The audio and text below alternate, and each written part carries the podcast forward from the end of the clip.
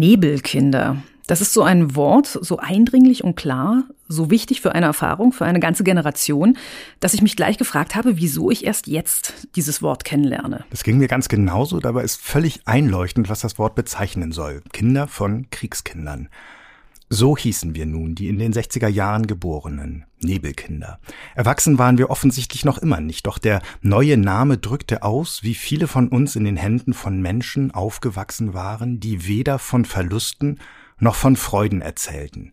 Eltern, die andeuteten und verstummten, mit Floskeln abspeisten, sich selbst nicht anders verstanden denn als schämen, Eltern, die den Nebel erzeugten, an dem sie zugleich litten, was sie nie zugegeben hätten, denn sie taten es, um sich zu schützen dass sie auch uns auf diese Weise abschnitten von unserer Vergangenheit und den tiefen Linien unserer Existenz, geschah gleichsam kollateral.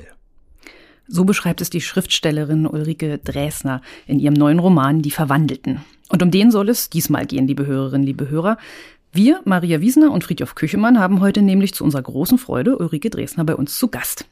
Und mit ihr zusammen die Gelegenheit, tief einzutauchen in ihr großes Buch, das von Kriegs-, Nachkriegs- und Nach-Nachkriegserfahrungen erzählt, in Breslau, Wrocław, in Berlin und in Hamburg. Frauen aus drei Generationen kommen zu Wort, ausschließlich Frauen kommen zu Wort. Und das ist eine ganz atemberaubende Lektüre. Nach dem Gespräch mit Ulrike Dressner haben wir wie immer noch ein neues Literaturrätsel für Sie, liebe Hörerinnen, liebe Hörer, samt Lösung aus dem Januar und Bekanntgabe des Gewinners. Und dann haben wir noch eine Bitte an Sie. Eine Einladung könnte man auch sagen. Wir haben nämlich für eine Sonderfolge des Bücherpodcasts und bei einem Live-Podcast beim FAZ-Kongress Ende März die Gelegenheit, unseren Literaturchef Andreas Platthaus mit allen Fragen rund um die FAZ und die Bücher zu löchern. Die Verabredung steht, fehlen nur noch die Fragen. Ihre Fragen. Aber erst einmal, liebe Ulrike Dresner, herzlich willkommen in unserem Bücherpodcast. Hallo. Ein erster großer Knotenpunkt in der Handlung des Romans oder eine Kernszene, ein, ein Kraftzentrum könnte man sagen, das wartet nach etwa 40 Seiten auf uns. Es ist ein Sommertag in der deutschen sozialkulturellen Gesellschaft in Wrocław, Polen. Doro begleitet ihre alte Mutter Walla Dombrowska in den Garten der alten Villa. Man trifft sich zum Stricken und Sticken, ganz wichtig, zu Streuselkuchen. Und Walla trifft auf Alissa Schücking, fast genauso alt wie sie, die sie mit Frau Valerius anredet, offenbar um dieses Treffen gebeten hat und ihr nach einigem unbeholfenen Hin und Her auf einmal empört sagt, nu tu nicht so Telschreni, du erkennst mich, ich spür's. Wer trifft hier aufeinander? Ja, hier treffen zwei Halbschwestern aufeinander. Die ähm, eine, die als Frau Valerius angesprochen wird und Walla Dombrowska offiziell heißt, ist ähm, Ende der 20er Jahre in Breslau geboren worden als die einzige Tochter eines Schauspieldirektors, der leitet ein kleines Theater und seiner Frau, beide schon etwas älter. Und in dieser Familie Valerius äh, gibt es auch ein Dienstmädchen, eine Köchin vor allen Dingen, Adele. Und es gibt ein Verhältnis zwischen dem Dienstherrn Marolf und dieser Adele.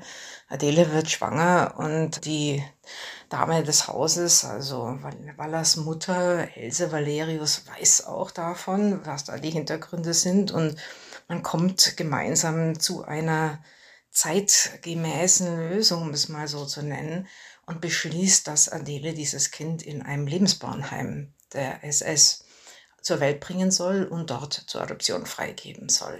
Ich glaube, das Wort Lebensbornheime müssten wir noch kurz erklären. Das ja, also nicht ganz zentral ist, weil dieses Buch viele Zentren hat, aber doch eine riesige Rolle spielt. Ja, es ist etwas, was man heute typischerweise, also ich habe gemerkt, entweder gar nicht mehr kennt oder man hat so Vorstellungen, die von, von Filmen vor allen Dingen in den 70er, 80er Jahren geprägt wurden, dass diese Lebensbornheime sowas wie so arische Züchtungsanstalten waren, also in denen viel Sex getrieben wurde, um arisches, äh, in Anführungszeichen, Menschenmaterial zu zeugen. Das stimmt nicht. Wenn man dann anfängt zu recherchieren, stößt man auf etwas, was zunächst aussieht wie eine sehr soziale Idee, nämlich den Gedanken, dass eben zum Beispiel unehelich empfangene Kinder nicht abgetrieben werden sollen, sondern zur Welt gebracht werden sollen und dass man den Müttern die Möglichkeit bietet, das zu tun, die Schwangerschaft in so einem Heim zu verbringen, das Kind äh, sicher zu entbinden und dann über, darüber nachzudenken, ob sie es behalten möchten oder zur Adoption freigeben. Wenn man dann aber genauer schaut, merkt man, dass das äh, eben doch eine sehr in den Nationalsozialismus eingebettete Idee ist, die nur auf der Oberfläche menschenfreundlich aussieht, denn im Hintergrund stehen da ganz gruselige Motivationen. Äh, Heinrich Himmler hat sich das Ganze ausgedacht und er schreibt auch, als die Lebensbornheime 1936 gegründet werden, dass er das langfristige Ziel einfach ist, dass in 15 bis 20 Jahren 15 bis 20 Regimenter mehr marschieren sollen. Also man hilft da nur ähm, arischen, auch wieder in Anführungszeichen Frauen, die da irgendwie rassehygienisch ähm, akzeptabel sind.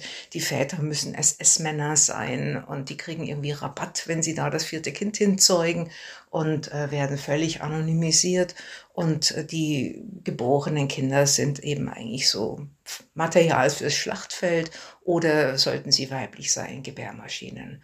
Und davon gibt es eine ganze Reihe von diesen Lebensbornheimen, die also über die seit 36 dann gegründet werden. In Norwegen gibt es auch welche, als die deutsche, dass die Armee sozusagen die äh, Norwegen überfällt und überrennt. Und ähm, ein berühmtes Lebensbornkind ist ähm, Annefried von ABBA.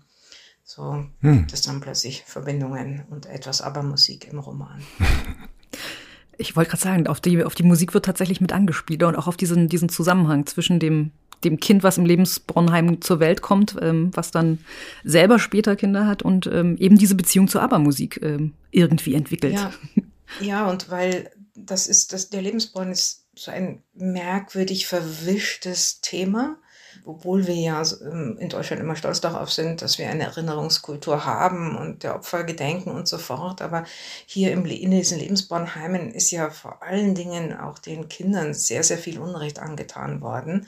Man muss noch dazu erzählen, dass äh, in dem Moment, wo dann der Krieg von den Nationalsozialisten ausgebrochen worden war, um das mal so zu nennen, äh, auch diese Lebensbornheime zunehmend eine dubiose Rolle spielten. Zum einen wurden KZ-Gefangene dort dort beschäftigt, zum anderen auch Kinder aus den, den Ostgauen, den sogenannten, die irgendwie arisch aussahen, ihren Eltern weggenommen, in diese Lebensbornheime gebracht und das arische Kinder an, an äh, nationalsozialistisch orientierte Ehepaare weiter adoptiert. Und diese Kinder wurden um ihre Identität betrogen. Und es war ja auch ein großes System, um Männern sozusagen einfach eine völlig folgen- und konsequenzlose Zeugung von Kindern zu ermöglichen und diese Kinder und zum Teil dann auch die Adoptiveltern und Frauen in ein großes Lügensystem einzustricken. Und sowas hat natürlich einfach langfristige Folgen und daher hat meine Figur Alissa, die ein Lebensbornkind ist und die hier die Frage stellt, eben diese Halbschwester, die hat, äh, die sucht nach Anhalten und die macht sich ja auch am Anfang dieses Romans, sehen wir sie dabei, wie sie sich auf die Suche macht nach Stücken, nach Fragmenten ihrer Identität, weil die Geschichte sie begleitet hat, ihr ganzes Leben bestimmt hat, ohne dass sie sie je zu fassen bekommt. Auch, also auch da ist der Nebel durchaus virulent. Zwischendurch bei ihren nationalsozialistisch ähm, stubenreinen oder, oder stark bekennenden Eltern, Gerd und Gerda, hieß sie dann auch Gerhild. Und ich nehme an, sie musste auch ihren Namen Alissa dann erst wiederfinden oder Alicia als polnische Variante dieses Namens.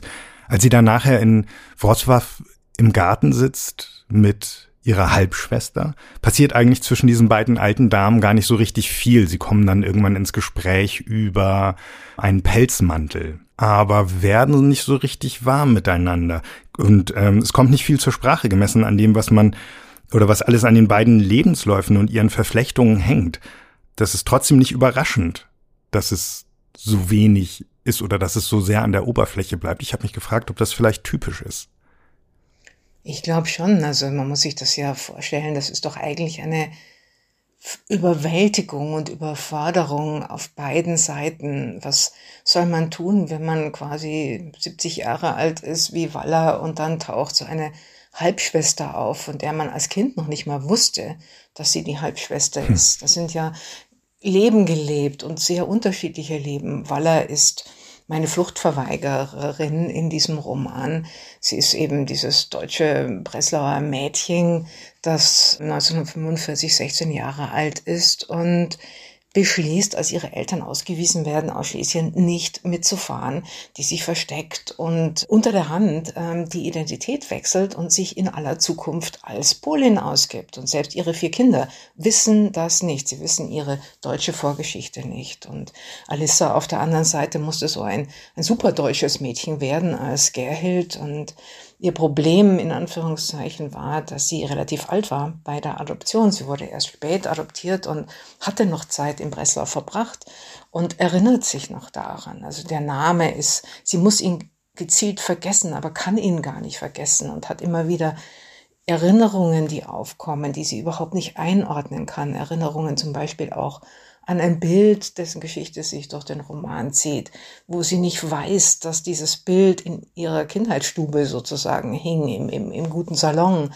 Aber als sie das Bild sieht, sofort etwas spürt. Und das ist ja auch eine der Fragen, die mich schon länger beschäftigt. Was ist das äh, Gedächtnis, was, wenn wir nicht darauf zugreifen können oder wo bleibt Vergangenheit eigentlich nach und wie wird die eben auch in Familien weitergegeben, wenn die Erwachsenen, Sie hatten am Anfang darauf angespielt, wenn die aus verschiedenen Gründen nicht wirklich darüber sprechen. Aber das heißt ja nicht, dass nichts weitergegeben wird, weil es wird, es werden Dinge angedeutet, es werden Sätze abgebrochen, es gibt seltsame Sprüche zu hören, es gibt Mimik und Gestik zu sehen und es vermittelt sich eben so eine Atmosphäre des, der Nebelwand, was die eigene Identität und das eigene Herkommen und damit oft auch dieses Gefühl angeht, dass man ja ein, irgendwie ein Recht hat, sozusagen in dieser Welt zu sein, weil es eine Vorgeschichte gibt und weil es Menschen gibt, die, die einen lieben und halten. Und ich glaube, das ist einer der, der Schmerzpunkte in diesem Roman, in dem es so viel um Familienkonstellationen geht, dass, dass es so viele Kinder gibt oder gewesene Kinder in diesem Text, die, denen das fehlt, gefehlt hat in ihrer Kindheit, in ihrer Jugend und die jetzt nach Strategien suchen, um, um es, diese Lücken einzufüllen oder Liebesbeziehungen an anderen Stellen zu finden. Mhm. eine, die ähm, probiert, die Lücken so ein bisschen zu füllen und die, die genau in diesem Nebel ist, von dem Sie äh, gerade schon gesprochen haben, ist Doro. Das ist eine der Töchter von Walla. Ähm, die ist so ein Nebelkind. Das ist die Halbcousine von Kinga, mit der das Buch eigentlich beginnt, der es einsetzt und um die herum sich die Geschichte anfängt zu entwickeln. Was braucht es denn, um sich als Nebelkind überhaupt wahrzunehmen? Und, und was braucht es, um diesen Nebel dann lichten zu wollen?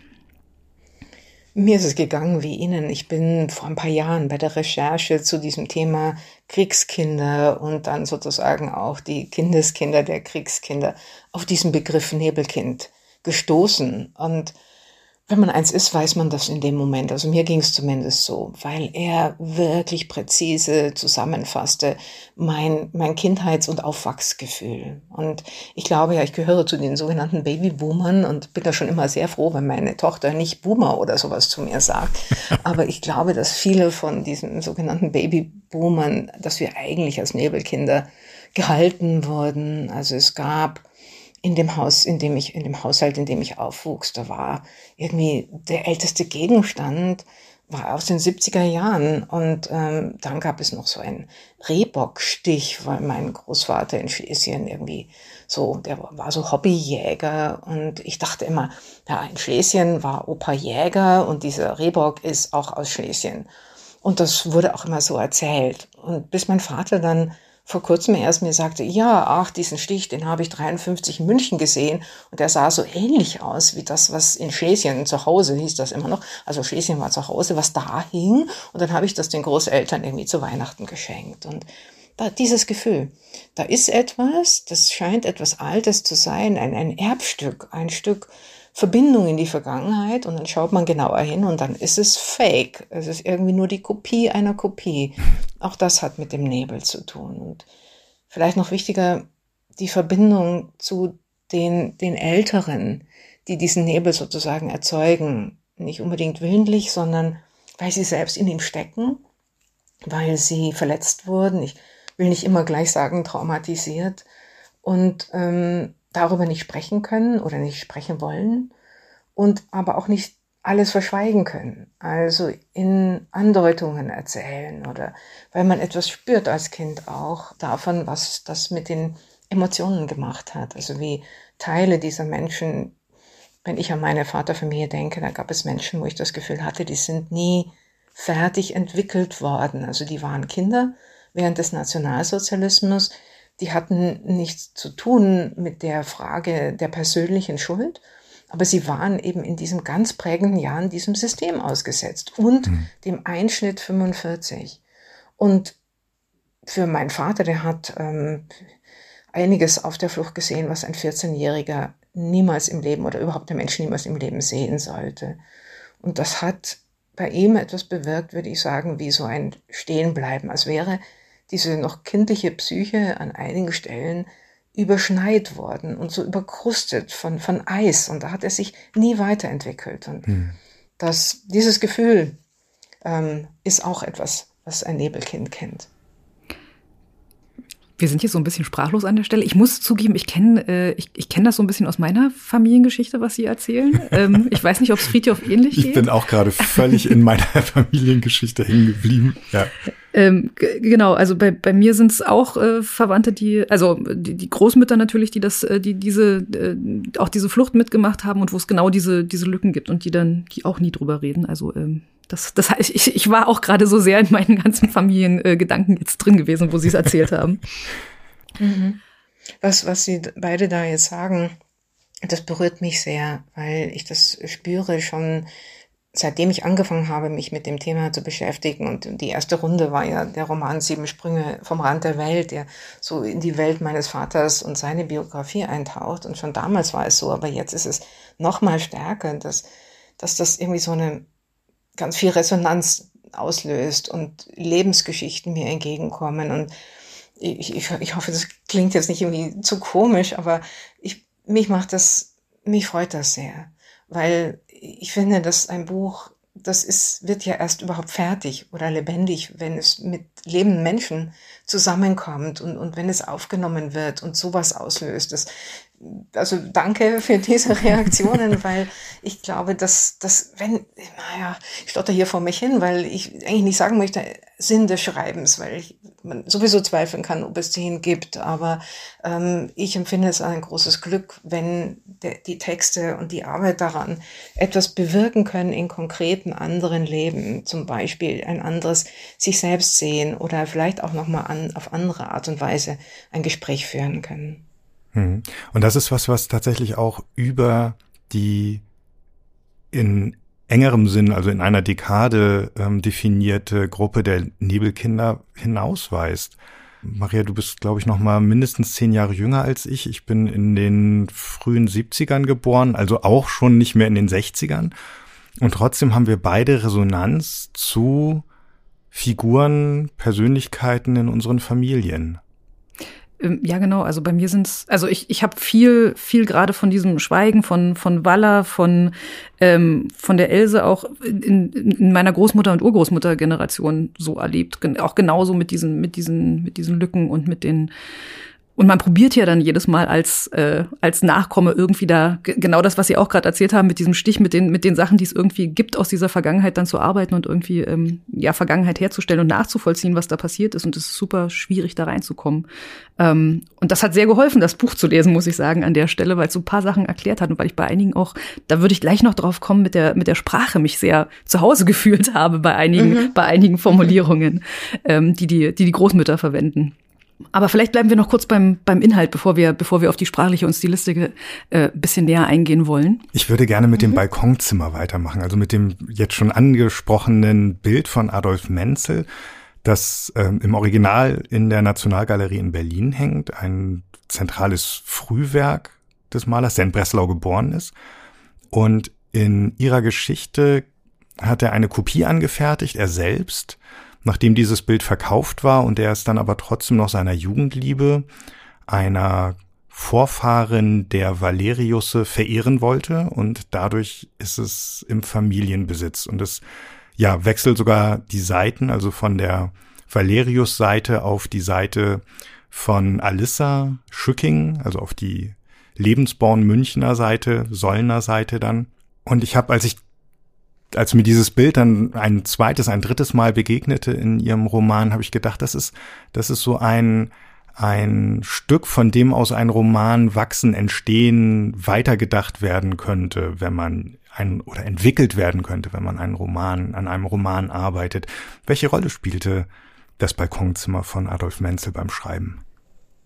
Ja, das ist eine gar nicht einfach zu beantwortende Frage, weil ich glaube, ihr, ihr Eindruck, das ist wie so ein Nukleus, an dem sich dann Geschichte anlagern kann, der ist ganz richtig.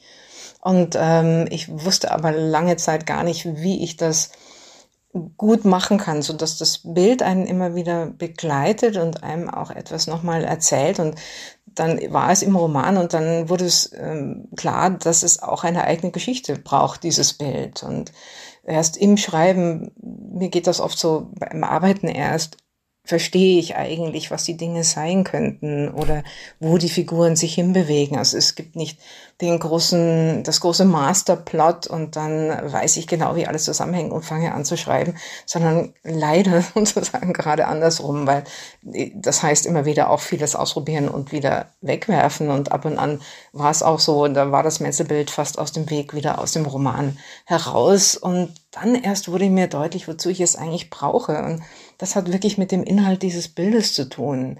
Es ist ja das Balkonzimmer, eigentlich ein ziemlich berühmtes Bild, das, von dem es alles mögliche Postkarten und so weiter gibt. Und der erste Instinkt in mir als, als Romanautorin würde schon mal sagen, nein, Finger weg, nicht von so einem, von so einem äh, vielfach gesehenen Objekt. Aber es musste das sein, weil es so ungewöhnlich ist, weil es ein leeres Zimmer zeigt und davon eben auch nur einen Ausschnitt. Da bauscht sich so ein, ein schöner, leichter Vorhang äh, mit einem zarten Blümchendruck im, an der Balkontür im Wind. Davor ist ein Spiegel, ein schrägstehender Stuhl und links davon eine, eine Wand, die aussieht wie Patchwork. Da wurde was überstrichen, da hing vielleicht ein Bild, das ist weg. Also das ist wie eine Fleckenwand. Das ist sozusagen abstrakte Kunst um 1850. Ja. Linien nur noch. Und das fand ich interessant. Was ist da los? Diese leere Fläche, wo etwas getilgt wurde. Es ist ein, das Zimmer einer Frau. Und dann kommt man auf das Wort Frauenzimmer. Und dann sind wir schon mitten im Roman mit all diesen Fragen danach, wo sind hier eigentlich die Frauen? Wie kommen die zu einer Sprache? Was für Räume für sich haben sie? Wer bestimmt die Regeln und so fort und so fort? Und dann äh, war es so ein wegweisendes Kunstwerk doch eigentlich auch, das plötzlich Verbindungen aufschlägt in eine Zeit 70 Jahre später und dann war es wieder drin im Text. Ich hatte mich gefragt bei den ähm, die beiden die beiden Hauptfiguren, die wir die wir hier nebeneinander haben, die wir gerade schon sozusagen kurz beim Café gesehen haben, die sich begegnen, ähm, Walla und ihre Halbschwester Alissa. Wie haben Sie die entwickelt? Geschah das auch parallel oder haben Sie bei der Arbeit im Roman festgestellt, ah, ich brauche diese zweite Figur noch so als, als Spiegel, als, ähm, als anderen alternativen Lebensablauf? Ähm, wie, wie lief da die Arbeit ab? Die, die war irgendwie sozusagen ganz merkwürdig, die Arbeit an diesem Text oder überhaupt die Idee für das Thema. Die hat mehrere Ursprünge. Ich war 2012 in Polen für eine Woche, eine gut vorbereitete Recherchewoche, als ich an dem Roman Sieben Sprünge vom Rand der Welt schrieb und habe dort mit sieben oder acht Kriegskindern gesprochen. Kriegskinder, die äh, eine Zwangsmigration erlebt hatten von Ost nach West, wie viele deutsche Familien, die von Wrocław oder Breslau nach Westen flohen. Aber meine Kriegskinder hatten das erlebt in einer Parallelaktion, nämlich die waren in der Regel Flüchtlinge aus Lemberg, Lviv, Ukraine heute, Ostpolen bis 1945 und waren zwangsmigriert worden nach Breslau in das neue Wrocław. Und ich sprach mit diesen Kriegskindern, weil ich Erinnerungen brauchte an diese Stadt im Sommer 1945 aus so einer Kinderperspektive. Und da tat sich etwas auf, eine Spaltung. Und zwar, wenn ich mit Frauen sprach, wurden, gab es irgendeinen Punkt im Gespräch, an dem eventuell vorhandene Männer aus dem Zimmer geschickt wurden und die Übersetzerin blieb noch da und ich und dann erzählten diese Frauen ihre Körpergeschichte. Die eine war eine Altschäserin, die dann Schlesisch mit mir sprach und mir das erzählte, was sie im Winter und Sommer 45 erlebte. Und das war, das war sehr berührend, das zu hören und aufwühlend. Und es war auch deutlich damals, dass das nicht in diesen Roman Sieben Sprünge vom Rand der Welt gehört. Aber es, es blieb sozusagen übrig als ein beunruhigender Rest. Und dann las ich aus dem Roman Sieben Sprünge vom Rand der Welt in Hamburg. Und nach der Lesung kam eine Frau auf mich zu, sprach perfektem Deutsch mit mir und erzählte mir, dass ihre Mutter aus Eins-Breslau kommt und sie Polin ist, die Mutter, die Familie, sie selbst, aber schon seit 20 Jahren in Hamburg lebt und erzählte mir eigentlich die Geschichte von Walla, also hm. der fluchtverweigernden jungen Frau, die zur Polin wird. Das ist ihre eigene Familiengeschichte und sie schenkte mir diese Geschichte. Und dann bin ich sogar mit ihr nochmal, 2015 war ich länger in Polen. Wir haben dann gemeinsam recherchiert, auch Gebiete, die in dem Roman jetzt vorkommen. Und dann wusste ich nicht weiter. Dann gab es diese beiden losen Enden. Und die hatten was miteinander zu tun, weil die auch inhaltlich sozusagen miteinander verbunden waren. Und ich fing dann über die Zeit hinweg, glaube ich, setzte sich das zusammen. Und heute kann ich sagen, da kristallisierte sich ein Thema heraus, nämlich die Frage danach, welche Art von Gewalt Frauen erleben, die im nahen Zusammenhang mit Krieg steht. Und mir wurde klar, dass das nicht nur die Übergriffe sind, die Soldaten oder Kämpfer sozusagen seit Tausenden von Jahren den eroberten Frauen in Anführungszeichen gegenüber begehen und die wir, wo wir wissen, dass sie auch jetzt in Europa immer wieder stattgefunden haben im Laufe des letzten Jahres und vielleicht noch stattfinden. Das ist der eine Aspekt, diese physische, äh, sexuelle und auch verstümmelnde, sonst wie körperliche Gewalt. Und dann gibt es eben einen zweiten Aspekt und das ist die Gewalt, die im Vorfeld des Krieges oft schon durch den eigenen Staat an Frauen verübt wird, eben durch den Versuch auf ihre, ich sag's mal, ganz weit weggehalten, technisch auf ihre Reproduktionsfähigkeit zuzugreifen. Und ähm, diese beiden Aspekte gehören zusammen und dann waren die beiden Hauptfiguren da und ihre Verbindung über diese Familie, denn das ist eigentlich das dritte große Thema des Textes, wie Familienstrukturen, also Liebesstrukturen, intime Verbindungen, lebensspendende Verbindungen durch den Krieg und die Folgen über Generationen hinweg auseinandergerissen, gesplittet, beschädigt, in Patchwork verwandelt werden, schwierig gemacht werden und diese Berg- und Talfahrt in ganz verschiedenen Ausprägungen mit verlorenen Kindern, wiedergefundenen Kindern, neu gefundenen Kindern erzählt der Text mit. Was mir dabei aufgefallen ist, ist, dass es eine ganze Reihe wirklich monströser Szenen gibt in diesem Sinne, also nicht in dem Sinne körperlicher Misshandlung, Vergewaltigung. Das wird eher ein bisschen auf Abstand gehalten. Ja, darf ähm, ich dazu kurz was sagen, bevor ja. die Frage zu Ende ist, weil das ist für mich schon eine ganz zentrale Frage und Herausforderung ja auch gewesen beim Schreiben. Wie gehe ich mit der physischen Gewalt vor, die doch als Thema des Textes ist. Also wie gehe ich damit um? Was, was mache ich damit? Und es war dann auch sehr schnell für mich absolut deutlich, dass ich das nicht beschreiben kann, in Anführungszeichen. Das äh, empfände ich ja fast als eine Reproduktion der Gewalt und auch etwas, das ähm, dem Text in keiner Weise zuträglich wäre, weil meine Fragestellung eigentlich eine ganz andere ist, nämlich der Fokus nicht auf den Skandal dieses Geschehens, ähm, sondern die Frage liegt darauf, was ist danach?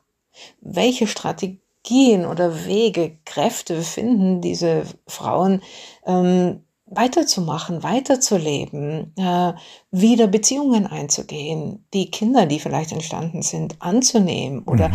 mit Kindern, die das miterlebt haben oder ihren pubertierenden Töchtern zum Beispiel umzugehen. Finden sie zu einer Sprache untereinander. Und wenn es nicht Wortsprache ist, dann ist es vielleicht das Sticken und Stricken, das wir ganz am Anfang schon erwähnt haben. Da sitzen die alten Frauen in Wrocław im Garten und stricken Code. Die haben einen eigenen Code und die besticken irgendwie vorne die Kaffeewärmer mit Blümchen und in die Innenseite sticken sie sich die Botschaften, die sie sich weitergeben. Also das ist sozusagen die, die Frage nach der Gewalt, aber sie wollten ja eigentlich noch mal was anderes fragen. Ja, ich wollte was anderes fragen, aber was, was diese Zwischenantwort auf eine sehr angenehme Weise auch schon berührt. Ich habe also von Seite zu Seite oder von Kapitel zu Kapitel eigentlich damit gerechnet beim Lesen, dass ich jetzt gleich dem Monster begegne oder einem mhm. Monster mhm. begegne. Bei mhm. ähm, dem ganzen Ausmaß eben auch nicht nur grob physischer Gewalt, sondern bei dem ganzen Verstoßen und drüber hinweggehen und ähm, Richtung vorgeben und so weiter, dass das auch eine enorme, ein enormes Ausmaß an Gewalt ist. Und ich habe stattdessen in allen Figuren, die in größerer Weise nicht zu Wort kommen selbst, das sind ja ausschließlich Frauen, die erzählen, aber die, die Platz haben in dem Roman, Menschen gesehen in ihren Möglichkeiten, ihren Grenzen, ihren Zwängen und habe sogar Marolf Valerius, sogar seine Frau, die das Liebesverhältnis zu dieser Köchin dann duldet. Ich habe Verständnis gehabt für diese Menschen, was mir das Buch nicht weniger oder die Geschichte nicht weniger unheimlich gemacht hat. Ähm, haben Sie es darauf angelegt? Vielleicht nicht, nicht willentlich, also nicht so, dass ich jetzt sitze und mir denke, so soll es am Ende sein, sondern wenn man so möchte, viel egoistischer. Ich, beschäftige mich ja im Endeffekt jahrelang mit diesen Figuren. Und eine Figur, die einfach nur gut oder einfach nur schlecht wäre, also die, die überzeugt mich von, wenn ich so sage, nicht. Und die wäre ja auch extrem langweilig, wenn ich die schreibe. Also ich weiß gar nicht, ob das, ob das ginge. Und am deutlichsten war die Spannung für mich eigentlich zu spüren in, in Gerda, der Adoptivmutter mhm. aus dem Lebensborn heraus sozusagen von Alissa beziehungsweise Gerhild dann. Und die ist eine überzeugte Nationalsozialistin und ähm, die haben Verbindungen zur SS und sie hängt sozusagen an der Ideologie von Johanna Hara, die deutsche Mutter und ihr erstes Kind und mh, mm, da könnte man ganz schnell sozusagen irgendwie so, das ist eine, eine böse Figur sehen. Und, aber auch sie hat eine andere Geschichte. Auch sie hat einen Schmerz, auch sie hat Kämpfe zu kämpfen. Und das macht sie dann überhaupt auch erst für mich eigentlich erst schreibbar, erlebbar von innen heraus. Und vielleicht ist das das, was sich dann, was sich dann umsetzt. Also die, alle Figuren, egal ob es Männer oder Frauen sind, stehen unter Spannung. Und es gibt hier auch nicht einfach sozusagen das Opfernarrativ. Denn das ist einfach immer zu einfach gedacht und es ist ja selbst auch wieder diskriminierend. Und der Blick wird dann interessant oder das Mitleben mit den Figuren, wenn wir in ihre, in ihre Höhen, in ihre Zärtlichkeiten, in ihre Sehnsüchte und in ihre Abgründe schauen dürfen. Ja, das stimmt. Es gab einen Abgrund, in den ich ganz unversehens geschaut habe bei Marolf Valerius. Das ist eine Szene, die seine Tochter Reni erzählt. Da sagt er in, bei einem Kaffeekränzchen eigentlich, sagt er dann ganz unvermittelt, dass die Frauen lächeln können und Rosen werfen und dabei ihre Männer an die Front schicken. Das war die Überraschung. Sogar ihre Söhne, die sie tausendmal ins Bett gelegt, tausendmal zugedeckt, gestreichelt, die sie aus sich selbst hervorgebracht und aufgebaut haben. Und nun säßen die Weiber herum in ihrem bequemen Krieg mit ihrer verdammten angeblichen Unschuld, mit ihrem Geheule, ihrer großen Sorgerei. Also, Marol Valerius sagt, die Frauen sind schuld am Krieg. Ja, und seine Tochter hört es und, und kann es selbst gar nicht fassen und beginnt dann daran zu zweifeln, wie kann ihr Vater zu diesem, zu diesem Satz kommen? Mag er vielleicht alle Frauen nicht? Und mhm. das ist ja schon ein, ein, wie soll ich sagen, so ein Unterstrom, der in dem Buch mitläuft. Und das wenn man das abgekürzt sagen möchte, kann man sagen, es ist eine Frage nach dem Patriarchat und nach den Bedingungen, unter denen Frauen eben überhaupt leben oder ähm, als Subjekte gesehen werden oder handeln können oder was mit, was ihnen zugeschrieben wird auch. Und das spiegelt sich ja sehr deutlich in Adele, in, die, in der Köchin, die kommt aus ganz einfachen Verhältnissen, die möchte eigentlich zur See gehen, aber das kann man als Frau auf keinen Fall. Und dann wird sie eben da Dienstmarkt äh, eigentlich erstmal. Und ähm, die, das ist natürlich ein asymmetrisches Verhältnis, wenn da der Dienstherr ist und sie das junge Mädchen und am Ende wird sie von ihm schwanger. Und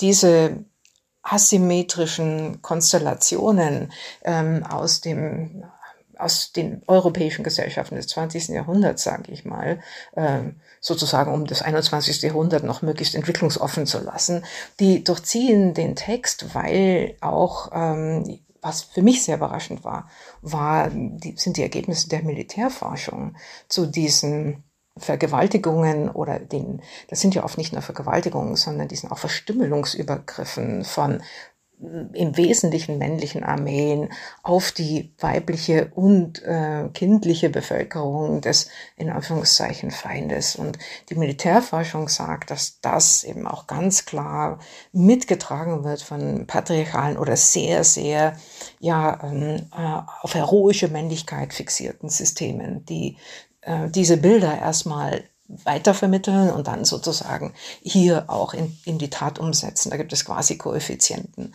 ähm, wie das korreliert. Und das ist eine der großen Fragen oder wie soll ich sagen, der ein, ein Zeigegestus, der das Buch mit begleitet. Denn das ist quasi der ganze Rahmen, in dem alle Figuren, auch die Männer und auch die Männer als Opfer sich bewegen und bewegen müssen. Aber dass dieser Mann jetzt dazu kommt, zu sagen, die Frauen, ihr Frauen seid schuld am Krieg, ähm, hat sich. Ja, das kann man ja auch lesen als ein Zeichen von, von Schwäche, von Ausweglosigkeit. Er wird ja selbst verfolgt als Theaterdirektor. Er sozusagen versucht da irgendwie noch minimalen Widerstand zu leisten weiß nicht ein und aus. Er sagt das, als sozusagen gerade die Nachrichten von Stalingrad eintreffen, als äh, einige Männer von der Front zurückkommen. Und ähm, hat selbst große Angst davor, eingezogen zu werden. Das passiert am Ende auch. Und man sucht nach, das ist sozusagen die Verschiebung äh, der Schuld, die, mhm. die, Sünden, die Sündenböcke und äh, nimmt die Frauen plötzlich in die Pflicht, an einer Stelle mit zu entscheiden oder mit entschieden zu haben, wo wir sie vielleicht oft auch nicht sehen. Und er hat ja auch sozusagen, er wirft ja eine Frage auf, die durchaus berechtigt ist, nämlich wie viel sozusagen weibliche Unterstützung, weiblichen Enthusiasmus für den Nationalsozialismus gab es denn da? Äh, wie sieht denn da sozusagen auch die weibliche Täterschaft aus? Und das verbindet sich wiederum damit, warum es Gerda in diesem Buch gibt und warum sie so eine wichtige äh, Rolle darspielt. Also nochmal, die Opfer-Täter-Rollen gehen, glaube ich, also ich würde es hoffen, dass sie an keiner Stelle glatt aufgehen. Das durch, durchaus nicht. Also das, was, was Friedhoff schon gesagt hat, ähm, diese, die Ambivalenz ist eigentlich bei allen Figuren gegeben. Also es gibt eigentlich immer so einen, so einen Bruch drin, wo man, man kann sie alle nachvollziehen und ab einem bestimmten Punkt denkt man sich, oh Gott, ähm, was passiert jetzt? Mhm. Ich würde vielleicht noch mal kurz auf das, was Sie gesagt haben zur Sprache und zu wie wie spricht man über diese diese Versehrtheit, diese äh, Vergewaltigung ähm, zurückkommen, denn darauf zielt ja auch so ein bisschen der Titel des des Buches ab, was wir am so gegen Ende des, des Romans lernen. Da nimmt eine der Nebelkinderfrauen nämlich ähm, Ovids Metamorphosen in die Hand und findet darin sehr viele Geschichten von Frauen ähm, aus äh, antike Geschichten, über Vergewaltigungen, die eben dann verwandelt werden und Bäume werden, Tiere werden, in diesem, in diesem Schmerz, in dieser ähm, Überraschung der körperlichen Versehrtheit einfach in diesen Bildern hängen bleiben und, und darin weiterleben müssen. Eine der Geschichten, die explizit erzählt wird, ist die von Philomela, die vergewaltigt wird und der dann der Ver Vergewaltiger die Zunge ähm, herausschneidet, sodass sie nicht mehr davon erzählen kann, sondern nur in Stickereien und in Bildern, so wie die Frauen am Anfang, die Polinnen mit den Tassenwärmern in Stickereien davon erzählen. Und ich habe mich gefragt, ob sich auch diese Grundidee so ein bisschen aus diesen Verwandelten von Ovid ähm, speist für den Roman. Also dieses eine Stimme zurückgeben, ähm, davon erzählen können, was, was eigentlich über Generationen nicht erzählt werden konnte, weil die Stimmen gefehlt ja, haben. Mhm. Es kommt ja ganz am Ende des Romans vor und das spiegelt so ein bisschen, glaube ich, auch meine Entdeckungsgeschichte an dieser Stelle das Thema war lange da und ich habe schon länger daran gearbeitet gehabt und bin dann äh, aus einem ganz anderen Kontext heraus nochmal auf Ovids Metamorphosen gestoßen und habe überhaupt erst wahrgenommen, dass da über 50 Vergewaltigungen erzählt werden. Das ist ja eigentlich ein, ein Buch in Versen zur Entstehung der Welt. Und ähm, es sind auch Männer betroffen von diesen Vergewaltigungen, aber vor allen Dingen Frauen. Und wenn man dann genauer schaut, dann sieht man, etwas, was ich glaube eine große Fähigkeit der Literatur ist und was bei Ovid eben auch zutrifft. Er beschreibt es sehr, sehr genau, was so ein gewaltsamer Übergriff für eine Frau bedeutet. Seine Frauenfiguren erstarren ja schon in dem Moment nicht, wo das wo sozusagen die Tat stattfindet, sondern wo die Absicht geäußert wird, wo sie von dem Gegenüber nur noch als Objekt gesehen werden, als Objekt der Begierde, nicht mehr als Mensch, nicht mehr als Person. Und da erstarren sie und retten sich hinein in Stummheit und ich, ich bin kein Mensch mehr, sondern ich werde eine Pflanze. Und diese Gewaltanwendung oder dieses Gewaltansinnen, das es manchmal auch bleibt, das wurde in den Übersetzungen, es gibt ja zahlreiche Übersetzungen ins Deutsche, wegübersetzt. Bei Ovid steht ganz häufig das Wort vis für Gewalt das findet man nicht mehr. Und ich erinnerte mich auch an meine Lektüre von früher. Ich hatte gar nicht gemerkt, dass so viele Frauen da vergewaltigt werden. Und es liegt an der Sprachgestalt. Und darum geht es. Das nicht wegzureden, nicht unter den Teppich zu kehren, wie viele der anderen Dinge, sozusagen auch dieser Nebelkinderfamilien, wo so vieles unter den Teppich gekehrt ist, sondern eine Sprache zu suchen, die die Möglichkeit gibt, so etwas auch miteinander zu teilen als Gesellschaft oder von Frau zu Frau oder von Mutter zu Tochter, um ein, um den Druck abzulassen, um die Einsamkeit dieses Erlebens, die Scham, die damit immer noch verbunden ist, die, die Schändung, die erlebt wurde, die ja immer auch eine soziale Schändung ist, um das ähm, ich möchte nicht sagen zu heilen, aber wenigstens ein Ventil zu schaffen oder die Möglichkeit von Gemeinsamkeit zu denken und eine gemeinsame Herausbewegung aus dieser Traumatisierung ähm, zu, in Gang zu setzen. Und ähm, da, das ist nicht selbstverständlich. Das ist bis heute in keiner Weise selbstverständlich. Und wenn man sich damit beschäftigt, wie schwierig es auch bis heute ist in unserer Gesellschaft, als eine Frau die sexuelle Gewalt erfahren hat, Gehör zu finden. Äh, allein schon die ganze Polizeisituation, da wird ja seit Jahren, ist man ja darauf aufmerksam geworden zum Glück und versucht auch andere Arten von Gesprächen zu führen und äh, Verdächtigungen einfach nicht, in, nicht so im Raum stehen zu lassen, so halb bewusst, wie das häufig der Fall war. Oder diese Sprüche, die man irgendwie, ich höre die noch aus meiner Kindheit und Jugend. Ich weiß nicht, wie es Ihnen beiden geht, aber dieses, ne, sie hat sie herausgefordert, hätte sie halt nicht so einen kurzen Rock angezogen oder sowas. Also diese ganze Haltung, das sind ja Fragen, die spielen bis heute, bis in unsere Gesellschaft hinein, sind sie virulent und spielen eine Rolle und, und behindern auch die Entwicklung von Menschen. Und das war für mich so einer der Sätze, auf denen das Buch dann immer wieder zugelaufen ist beim Schreiben. Er kommt im, im Buch nur einmal vor, aber es war wie so ein Begleitsatz, nämlich dass diese Gewaltakte in diesem Leben eben eigentlich wirklich verhindert haben, dass Leben gelebt werden konnten, dass, dass sie verhindert haben, dass Leben gelebt werden konnten, dass diese, ähm, dass eine Person sich entwickeln konnten, dass Geschichten zu Ende erzählt werden können und wirklich Persönlichkeiten sozusagen ihr, ihr ganzes Maß, ihr, ihr Ausmaß erleben und ausleben. Ja, das stimmt. Ich denke gerade an diese Plakataktion oder Kampagne, die ein paar Monate alt ist jetzt vielleicht. Jede, Verge jede Vergewaltigung ist ein medizinischer Notfall, stand da. Und das muss man 2022, 2023 muss man das auf Plakate schreiben. Mhm. Weiter sind wir noch mhm. nicht. Ja.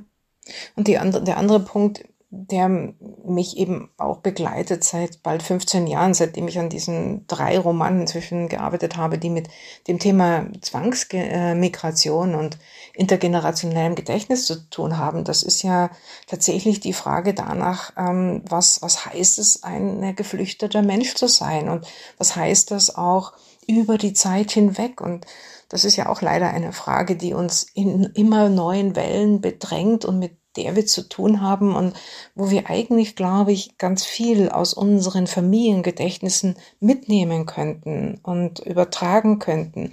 Aber das setzt voraus, dass wir uns die Mühe machen, diesen Nebel vielleicht nicht zu durchdringen, das ist vielleicht gar nicht möglich, aber den Nebel als Nebel zu sehen, ihn zu benennen und anzuerkennen und etwas zu spüren davon, wie wirkmächtig diese Geschichten sind. dass so ein Fluchtgeschehen ist eben nicht damit vorbei, wenn man vielleicht irgendwann sogar zurückgekehrt ist oder wenn man fünf oder zehn Jahre in X oder Y war und ein neues Leben aufgebaut hat. Und ich denke, dass die deutsche Gesellschaft da eigentlich ein großes Potenzial hätte, weil mir fing da mal an nachzurechnen und ist mir aufgefallen, dass wir, wir teilen ja unsere Gesellschaft immer gern so in Menschen mit Migrationshintergrund und andere Menschen, irgendwie, die haben kein, kein Adjektiv oder so ein Beiwort dazu, aber äh, wenn man dann genauer nachbohrt, ähm, das mache ich jetzt seit ein paar Jahren immer wieder bei Bekannten und sie beide haben es auch schon gesagt, dann stößt man darauf, dass in der Familie, die angeblich ohne Migrationshintergrund ist, in der zweiten oder dritten Generation vor einem selbst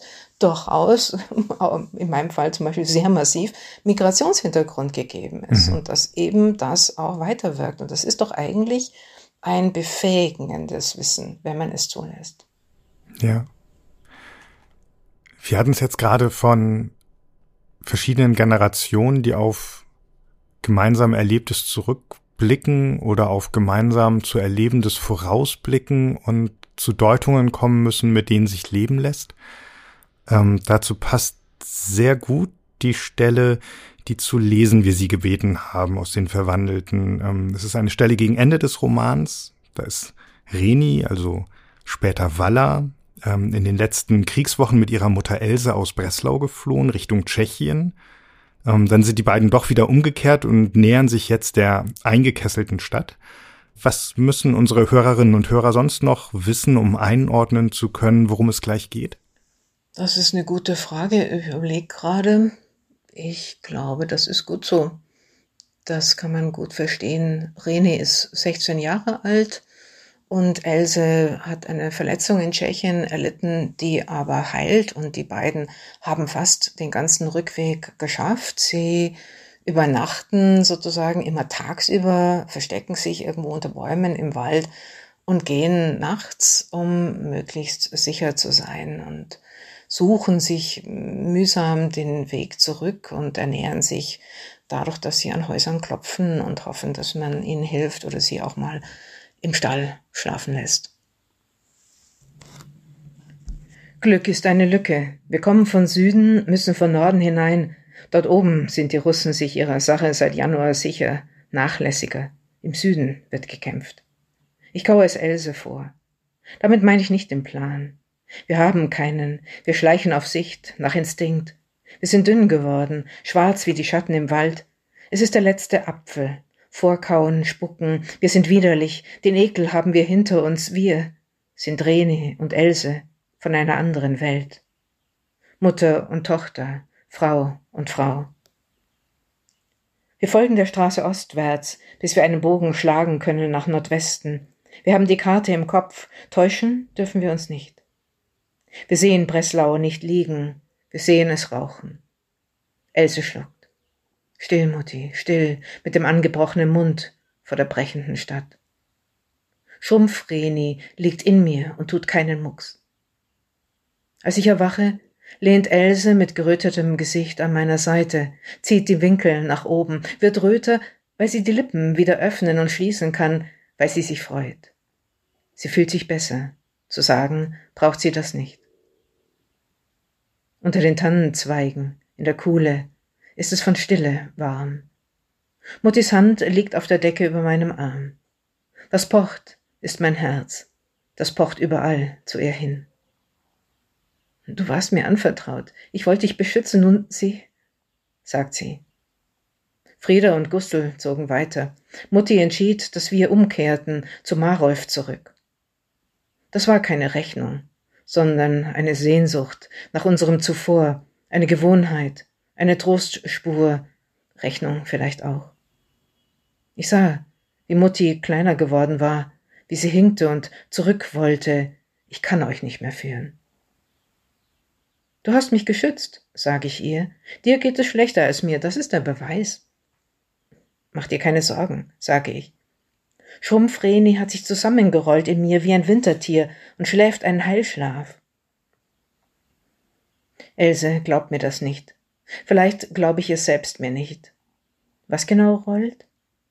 Auf solch einer Flucht blutet keine, in dieser Kälte, bei dieser Anspannung, mit so wenig Ernährung, auch Else nicht. Ich beschließe, dass alles, was in mir wächst, meine Knochen sind, meine Muskeln, mein Gehirn. Das erste Tageslicht beginnt zu schimmern. Wir liegen am Rand eines Feldes. Soweit das Auge reicht, entrollen sich Grün- und Brauntöne. Wir erwachen aus einem leichten Schlaf, auch ich, die tief schlafen und wachsen sollte. Letzte Traumweben ziehen vorüber. Auf der Welt, Else und ich, niemand sonst. Nadelduft steigt von der Erde auf. Noch ist das Laken der Morgendämmerung straff ausgespannt, glitzernd von frischen Eiskristallen auf dem Mulden voller Schnee. In unseren Augen liegt ein leises Lächeln. Es ist das Lächeln vor der Angst, bevor wir wieder sind, wer wir nun sind. Wir schnallen die Decken auf die Rucksäcke. Zwei Märsche noch?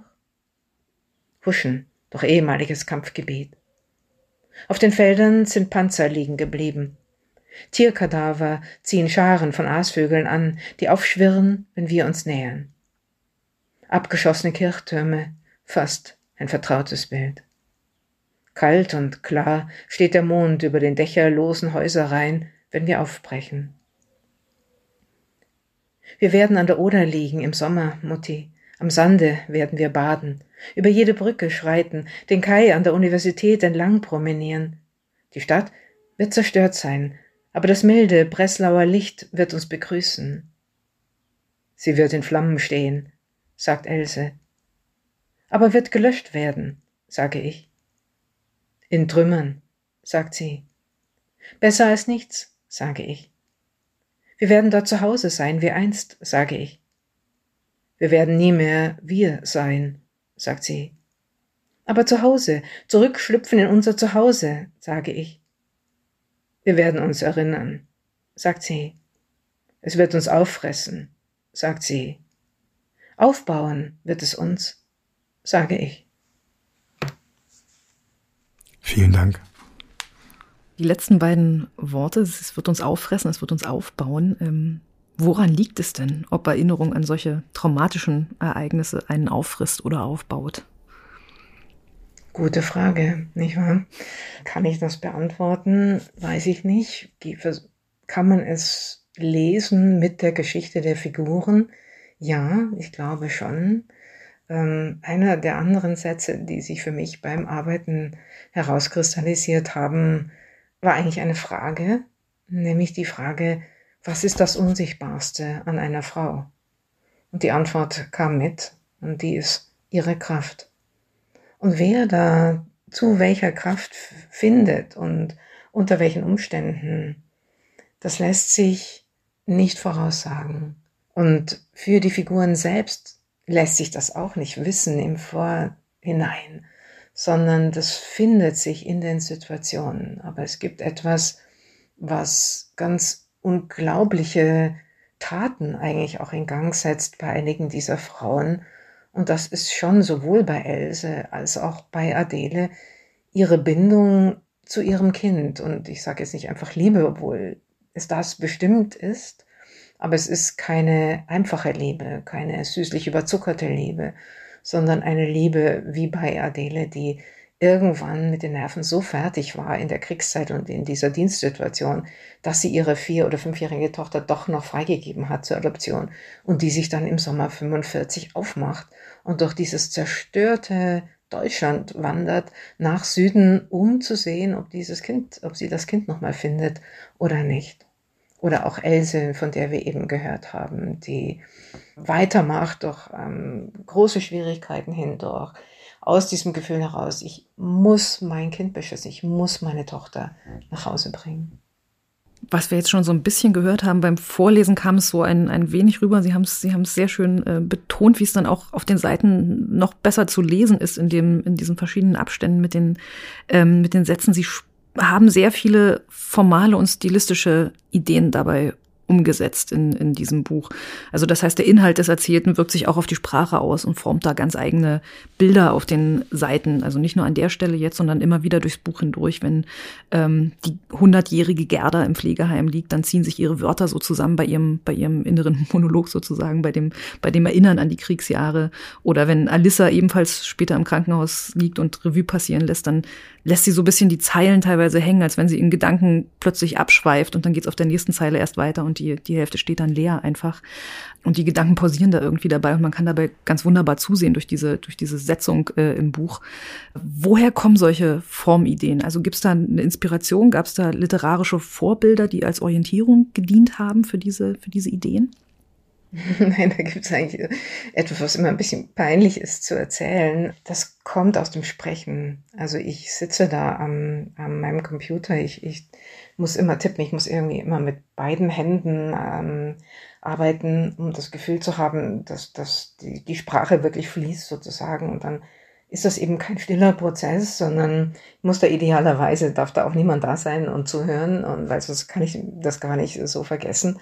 Aber ich spreche das und das kommt aus dem Atmen, ähm, das kommt aus dem, aus dem Stocken der Figuren oder aus der Schwierigkeit an dieser Stelle tatsächlich ein Wort zu finden oder, oder weiter zu erzählen oder sie müssen einmal durchatmen oder es gibt so Energieballungen, so Staus und Gerda erzählt als 101 oder 102-Jährige, sie weiß nicht mehr genau, wie alt sie ist, in, in einem Altenheim und vielleicht aber auch schon sozusagen von jenseits der Grenze des Todes. Und da rutschen einfach auch Wörter ineinander, weil sie eigentlich gar nicht über ihren Körper sprechen möchte, der so fragil und schwach ist. Und dann kürzt sie das einfach mal ab, indem sie das ineinander schiebt. Und das sind, das sind Worthandlungen, wenn man so möchte. Und die entstehen für mich eigentlich dann erst mitten auf dem Weg, also während der Reise in und mit dieser Figur.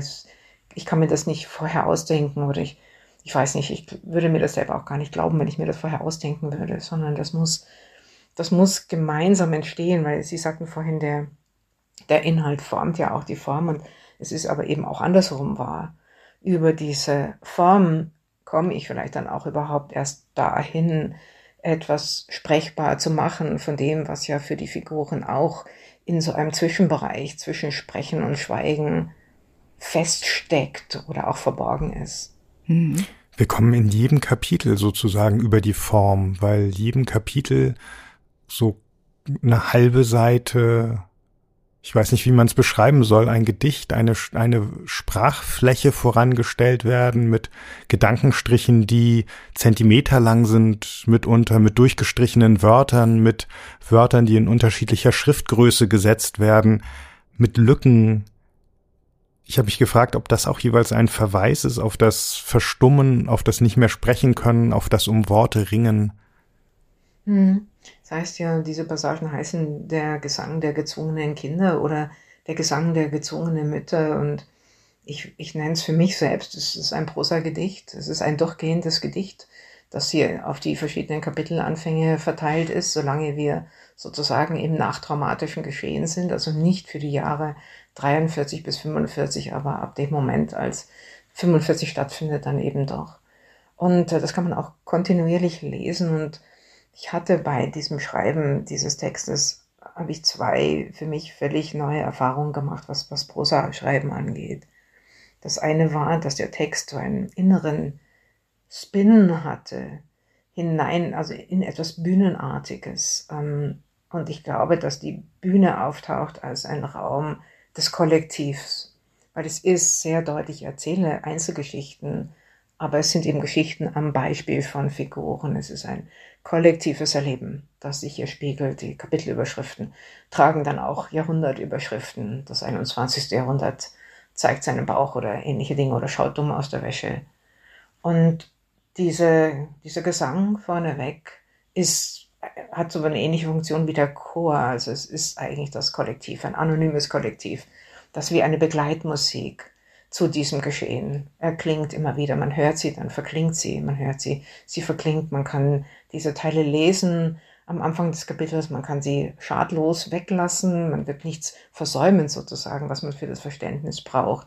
Man kann sie danach nochmal lesen, um etwas von der, von der Atmosphäre der Figuren oder des Geschehens zu spüren. Und das war diese eine diese eine Erfahrung und die andere war, dass ich merkte, ich hatte ja viel recherchiert und ich hatte eine Lebensgeschichte aus Polen geschenkt bekommen und es gab so viel reale Menschen, es gab so viel historisches Material und ich merkte, dass ich Fiktion brauche, dass ich die Figuren weit wegschieben muss aus ihren tatsächlichen Lebensumständen. In meinem Vorgängerroman Schwitters war das ja gerade andersrum. Der behandelt ja auch Zwangsmigration. Da ging es um den Lebensstoff und hier jetzt in den Verwandelten die Fiktion als das einzige Medium, in dem ich mit dem Thema umgehen konnte, auch aus dem Gefühl heraus, die, die historischen Figuren, auch wenn sie vielleicht lange nicht mehr leben, zu schützen und die Fiktion zu brauchen, ja, wie so ein Mantel, auch so eine Art Schutzmantel, um sie zu legen, um die Frauen, die, all, die dieses Schicksal tatsächlich erlebt haben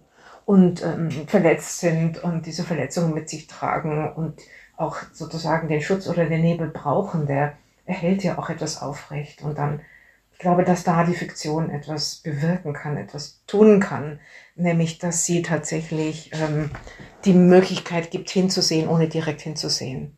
Also, dass man selbst durch die Fiktion sozusagen nochmal eine Brechung oder den notwendigen Abstand erfahren kann, um am Beispiel anderer in eine Spiegelung in das eigene Leben hinein einzutreten. Um nochmal einen sprachlichen Aspekt rauszugreifen, den ich ähm, sehr interessant fand, über den ich mit Friedhof auch vorher geredet äh, hatte, noch mal kurz.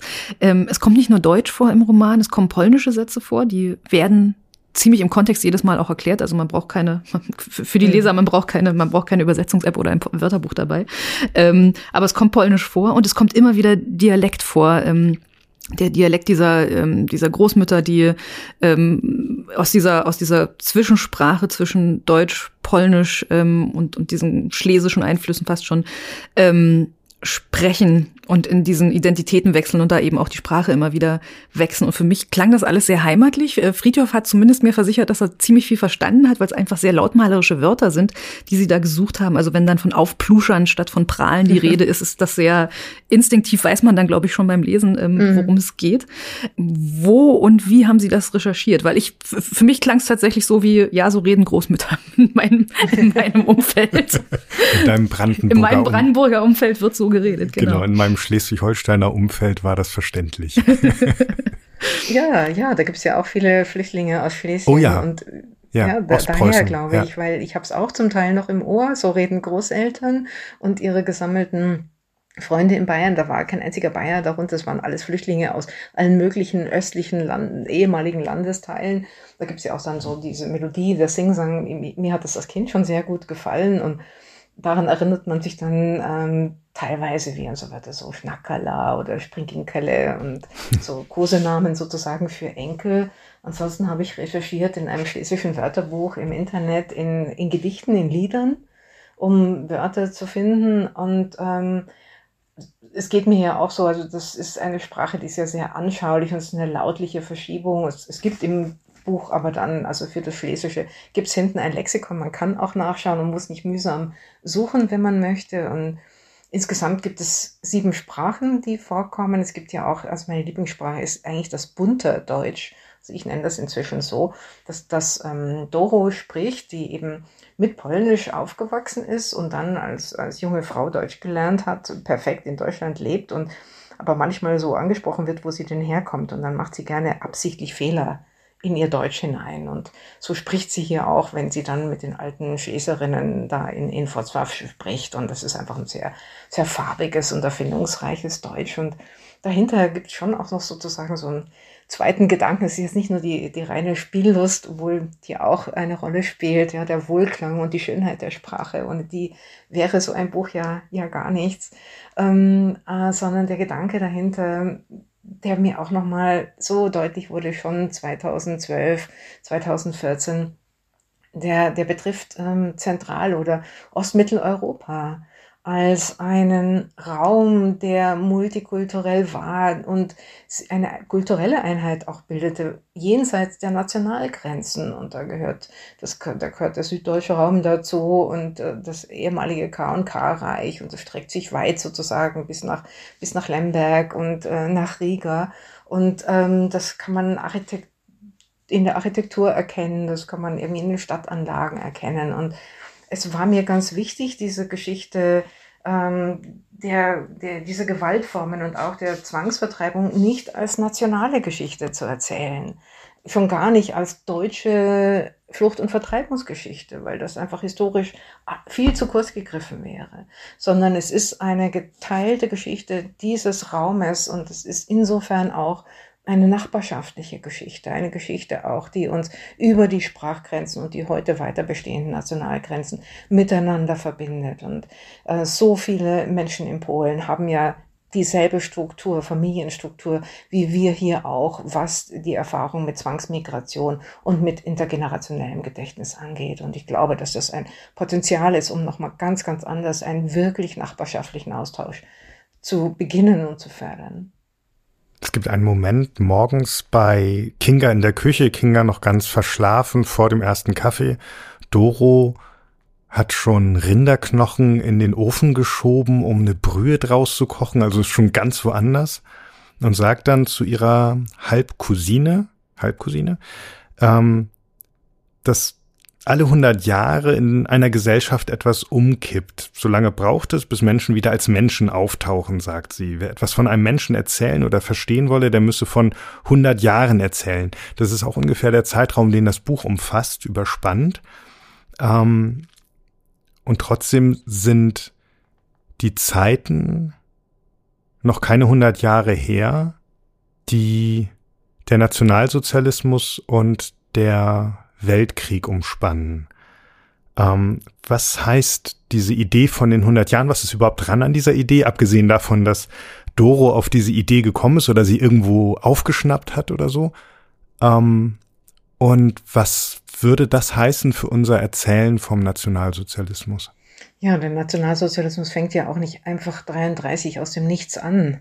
Und äh, der hat ja selbst eine, eine Eskalations- und Vorgeschichte. Und die 100 Jahre, mir hat das immer eingeleuchtet. Ich bin zum ersten Mal übrigens bei Gertrude Stein darauf gestoßen. Hm. In ihrem Band Erzählen denkt sie darüber nach, ähm, wie Druck, historischer Druck auf Wörter ausgeübt wird und diese Wörter bewegt. Und sie sagt dann 100 Jahre, das ist sozusagen der, der eine Erzählzusammenhang, den wir mit einem lebenden Gedächtnis verbinden können. Das ist eben genau diese, sind drei Generationen, Großeltern, Eltern und Kindergeneration.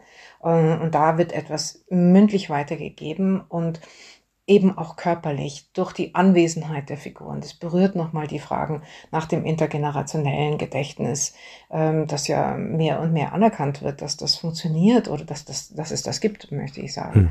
Hm. Auch wenn man nicht wirklich weiß, wie es denn zustande kommt, weil es eben auf jeden Fall größer ist als das, was sprachlich übermittelt wird. Also zum Beispiel eben etwas, was über körperliche Beobachtung, über Geruch, über Mimik und Gestik über eine Art und Weise, wie jemand geht, vermittelt wird. Und das ist ein anderer Gedächtnisraum als ein Gedächtnisraum über vier Generationen oder fünf, wo ich sozusagen heute vielleicht dann auch schon im Rückraum ähm, moderne Aufzeichnungsmittel benutzen kann und Stimmen hören kann mhm. zumindest mhm. oder Film ansehen kann ähm, und trotzdem aber ein ganzes Stück des, dieses erfahrenen Zusammenlebens dann eben fehlt.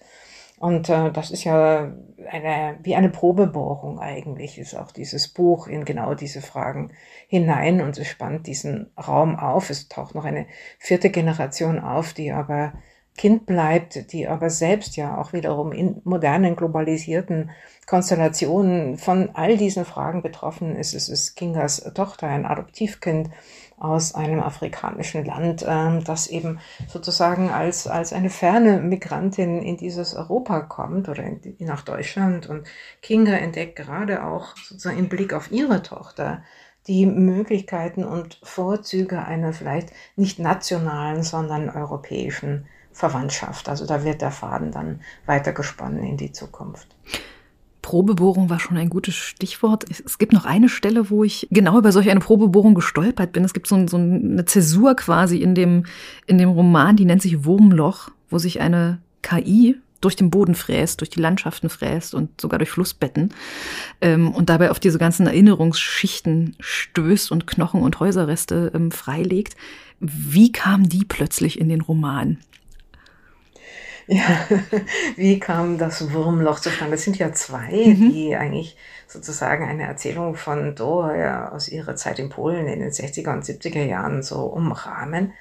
Und ähm, es gibt ja, ich fange mal generell an, ich habe jetzt mehrere Romane geschrieben, die man vielleicht so als historisch benennen könnte. Und ich wehre mich immer ein bisschen gegen dieses historisch, weil für mich der Fokus nicht auf der Historie an sich liegt, sondern eben auf ihren Auswirkungen auf unsere Gegenwart. Und dort setzen auch die Verwandelten an und dann bewegen sie sich rückwärts, also in der Zeit nach hinten. Und da taucht ein zweites Problem auf. Ich bin ja auch, ich unterrichte ja auch am Deutschen Literaturinstitut und ich sehe das so oft auch in den Projekten, die ich dort betreue. Ähm, wie schreibe ich über Vergangenheit? Wie ist es möglich, das so zu tun, dass die Figuren, die ich da auftreten lasse, nicht wirken wie in einem Kostümfilm, also wie Menschen von heute, die ich in historische Kostüme gesteckt habe? Ähm, das ist sozusagen, das ist das, was erstmal passiert, typischerweise. Aber wie komme ich weiter? Wie kann ich das anders machen? Und dafür ist zum einen eine, eine Art Öffnung und eine Art Vergessen notwendig. Ich muss zurück in diese Figuren hinein und das heißt auch, ich muss zurück in die Offenheit der Zeit. Im Jahr 35 weiß man nicht genau, wie es weitergeht in Deutschland. Ähm, man kann vielleicht ahnen, dass irgendwann mal ein Krieg ausbricht, man weiß aber nicht genau wann und wie. Im Jahr 43 weiß man nicht, wie lange diese Kämpfe noch weitergehen. Nicht mal im Jahr 45. Das Ende kommt aber, wie es aussieht, weiß man nicht. All diese Offenheiten und diese, das ist ein langsamer Prozess, wie sozusagen durch die Schichten der Zwiebel sich zu bewegen. Ich fang, muss außen anfangen, in meiner Jetztzeit. Und deswegen sitzen wir ganz am Anfang mit Kinga in einem ICE von heute. Und dann arbeite ich mich Schicht um Schicht zurück. Und da kommt diese KI ins Spiel, die ich erfunden habe, die gibt es nicht, äh, glücklicherweise vielleicht. Das ist eine KI, die eben ihre, ihren Weg nach Verletzungslinien sucht, nach der Intensität von Schmerz und Verlust. Und die äh, aus Steinhöring, wo das Lebensbornheim das erste der Bewegung sozusagen, wo da stand, ähm, ihren Weg, sich ihren Weg sucht, zurück nach Wrocław und die auf diesem Weg zugleich, äh, wenn sie diesen Schmerzlinien folgt, ähm, in die Vergangenheit gerät. Und da schließt sich eigentlich noch eine zweite Frage an, die mich immer beschäftigt hat, auch im Verhältnis sozusagen meines Lebens zu, mit, im Vergleich zu dem Leben meiner Großeltern denn, und auch meines Vaters. In, in dem Leben dieser beiden Generationen, also meine Großeltern waren irgendwie knapp vor 1900 geboren, mein Vater ist Jahrgang 1930, da gab es ein Lebenszentrum ein, und das war sozusagen das große Schlimme, nämlich der Krieg und die Flucht. Und alles, was davor geschehen war und alles, was danach geschehen ist, stehen wie im Magnetfeld dieses Ereignisses. Und das kann man in vielfacher Weise nutzen. Und wir, ich lebe zum Glück, muss man sagen, aber ich lebe mit einem Leben, das diese Art von großem Mittelpunkt nicht hat und auch lange nicht so dramatisch aussieht. Und wie gehe ich also damit um? Dass es diese Schwerkräfte, diese Rückzugskräfte in der Familie gibt, die auch versuchen, mich auf dieses Ereignis hinzupolen, wo doch eigentlich von meinem Alter her, von meiner Generation her, mein Gesicht nicht nach hinten gewandt sein kann, sondern nach vorne schauen sollte. Ja, und genau dieser Prozess sozusagen, das ist die Reise, auf die die Verwandelten, die lesenden Personen mitnehmen. Und das machen sie auf eine wunderbare Weise. Die Verwandelten von Ulrike Dresner ist bei Penguin erschienen, hat 608 Seiten und kostet 26 Euro. Und wir sagen vielen, vielen Dank, liebe Ulrike Dresner, für das großartige Gespräch. Herzlichen Dank. Ich bedanke mich bei Ihnen beiden ganz, ganz herzlich.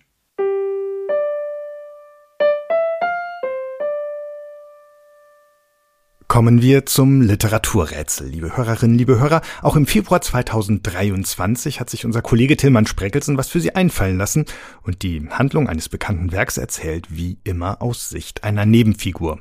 Was diese Nebenfigur halt so mitbekommt, das lesen wir Ihnen gleich vor. Und wenn Ihnen Figur und Werk bekannt vorkommen, machen Sie mit und gewinnen Sie mit etwas Glück ein Buch.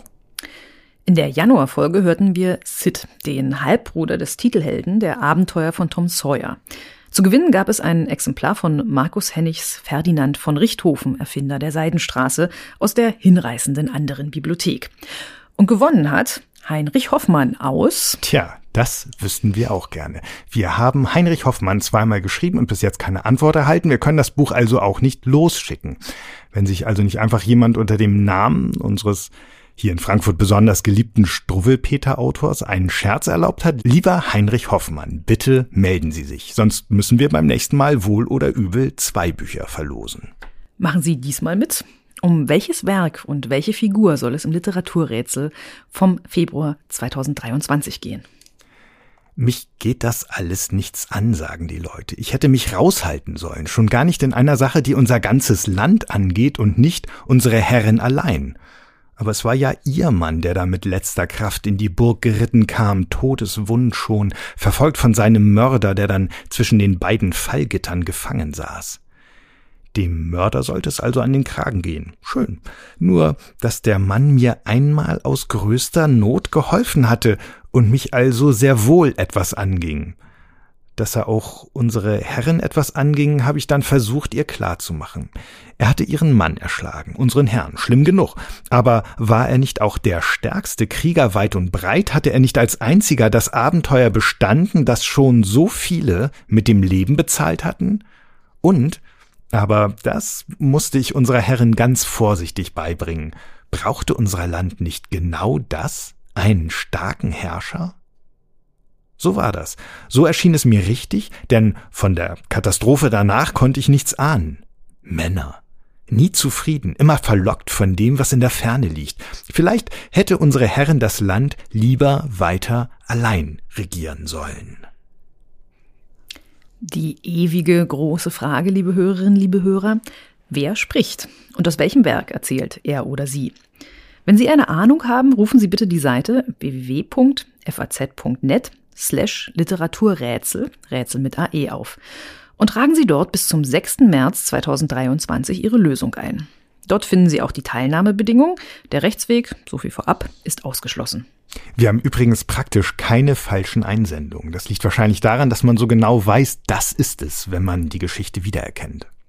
Ja, und dann zum Bücherschrank zum Nachschlagen ähm, geht, denn das ist ja gar nicht so weit.